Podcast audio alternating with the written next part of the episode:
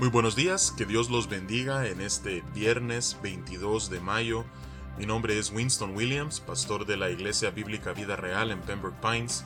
Bienvenidos a otro episodio de Vida Devocional, un ministerio de la Iglesia Bíblica Vida Real, cuya misión es sembrar la verdad de la palabra de Dios en los corazones de los hombres y cosechar vidas nuevas para el reino de Dios. Para más información puedes visitar nuestra página web www.ibvidareal.org o seguirnos en nuestra página de Facebook en arroba ibvidareal. En esta mañana estaremos meditando en lo que nos enseña la palabra de Dios en el Salmo número 5. Este es un salmo de David y es conocido en el Salterio como un salmo imprecatorio. Los salmos imprecatorios son aquellos salmos en los cuales eh, el salmista eh, pide a Dios que haga justicia castigando eh, a sus enemigos, haciendo justicia entre él, es decir, el salmista y aquel que le está angustiando o causando aflicción de manera injusta. Así es que este es uno de esos salmos. Y vamos a darle lectura es un salmo corto de solamente 12 versículos y luego meditaremos ah, brevemente acerca de él. Comenzando en el versículo 1 nos dice la palabra de Dios, Escucha, oh Jehová, mis palabras, considera mi gemir, está atento a la voz de mi clamor, Rey mío y Dios mío, porque a ti oraré.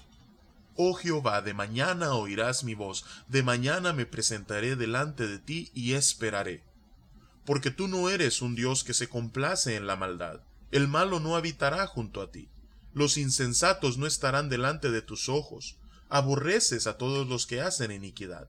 Destruirás a los que hablan mentira, al hombre sanguinario y engañador abominará Jehová. Mas yo por la abundancia de tu misericordia entraré en tu casa.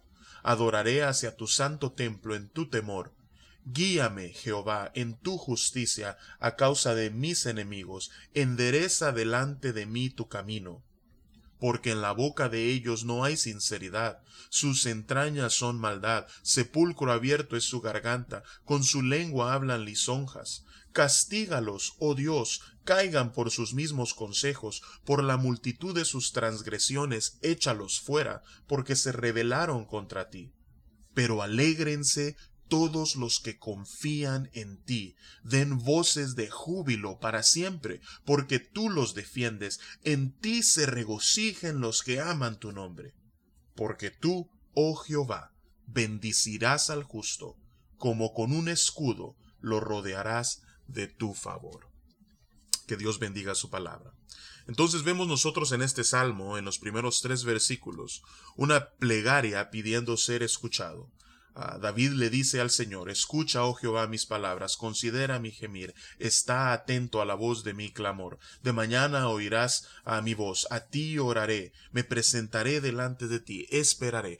Todas estas son maneras sinónimas eh, que son usuales en la poesía hebrea, eh, que le piden al Señor que incline su oído y escuche su plegaria. ¿Y cuál es el motivo de la plegaria de David en esta ocasión? Él la describe en el versículo 4 al 9, estableciendo un contraste entre aquellos que estaban angustiándole y la manera en la que David se comportaba justa eh, y piadosamente delante del Señor. Le dice, tú no eres un Dios que se complace en la maldad. El malo no habitará junto a ti. Los insensatos no estarán delante de ti. Tú aborreces a todos los que hacen iniquidad. Destruirás a los que hablan mentira. Al hombre sanguinario y engañador abominará Jehová. Porque yo conozco tu carácter justo y santo. Es por eso que elevo esta plegaria a ti, pidiéndote que puedas estar atento a mi voz y hacer justicia.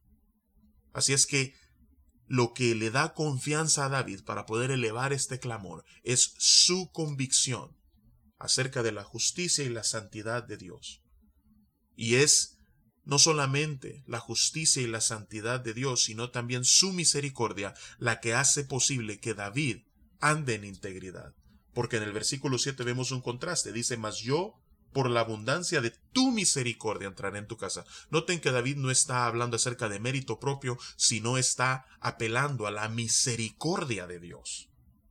Es por tu misericordia que yo entraré en tu casa, adoraré hacia tu santo templo en tu temor.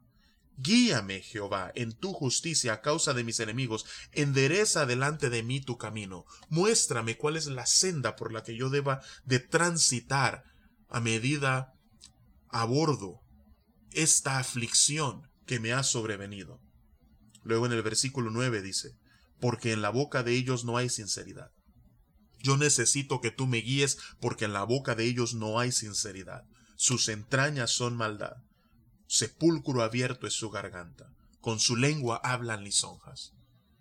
David está siendo víctima de palabras destructivas y de acciones que están causándole angustia, acciones llenas de maldad y de iniquidad.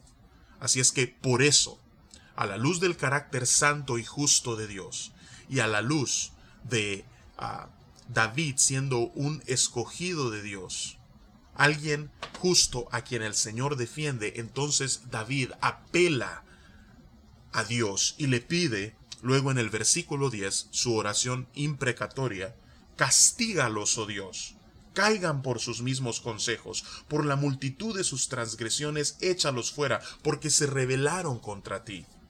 Ahora, quizás nosotros hoy en día no tenemos enemigos de carne y hueso por los cuales estamos orando de esta manera. Y es por eso que a, muchos se le hace difícil aplicar estos salmos imprecatorios a sus vidas hoy en día. Pero nosotros, aunque no tengamos enemigos de carne y hueso por quienes estamos orando que sean destruidos, no quiere decir que no tengamos enemigos del todo, porque tenemos enemigos espirituales. Por eso dice el apóstol Pablo en Efesios 6 que nuestra lucha no es contra carne ni sangre, es, una lucha espiritual. Así es que alguno de esos enemigos con los que nosotros peleamos día a día es con la carne. Por eso en los Colosenses el apóstol Pablo le dice en el capítulo 3 versículo 5 que hagan morir lo terrenal en ellos. Tenemos un enemigo real, a quien el apóstol Pedro en su primera carta en el capítulo 5 versículo 8 describe como un león rugiente que anda buscando a quien devorar. Vivimos en un mundo que también es contrario a lo que la palabra de Dios nos enseña y por lo tanto se ha declarado como un enemigo no solamente de Dios sino nuestro. Y ese mundo es resumido por el apóstol Juan en su primera carta capítulo 2 versículo 16 como los deseos de la carne, los deseos de los ojos y la vanagloria de la vida. Estos son enemigos nuestros también que pueden alejarnos de Dios. Así es que nosotros podemos orar que Dios destruya a esos enemigos, que destruyan la carne, que destruya todo aquello que pueda seducirnos y nos aleje de Dios. Así es que esa es una aplicación para nosotros hoy en día. Y finalmente en los versículos 11 y 12 vemos nosotros una oración de confianza de parte de David. Dice él, pero alégrense todos los que en ti confían, den voces de júbilo para siempre, porque tú los defiendes. En ti se regocijen los que aman tu nombre, porque tú, oh Jehová, bendecirás al justo, como con un escudo lo rodearás de tu favor. David está convencido que Dios lo protegerá, lo rodeará con su favor, y que al final hará justicia. Así es que vamos a orar y vamos a pedirle a Dios que nos dé de la misma manera victoria sobre los enemigos con quienes nosotros batallamos hoy en día. Padre, gracias por tu palabra. Gracias Señor porque tú eres un Dios santo y justo. Y es por eso, Padre, que conscientes de tu santidad y de tu justicia, venimos a ti y clamamos pidiéndote que nos des victoria sobre la carne, sobre Satanás, sobre el mundo, enemigos reales nuestros. Destruyelos, Señor. Castígalos, Padre. Señor, haz que no tengan ningún tipo de potestad sobre nosotros, sino que nosotros podamos alzarnos sobre ellos como vencedores. Gracias porque en la cruz tu Hijo Jesús ya nos ha otorgado la victoria. Así es que Padre, mientras continuamos luchando contra esos enemigos, contra estos enemigos, llévanos de triunfo en triunfo. Y es en el nombre de Jesús que oramos y te alabamos. Amén y amén. Que Dios los bendiga y con el favor del Señor nos encontraremos nuevamente el lunes. Feliz fin de semana.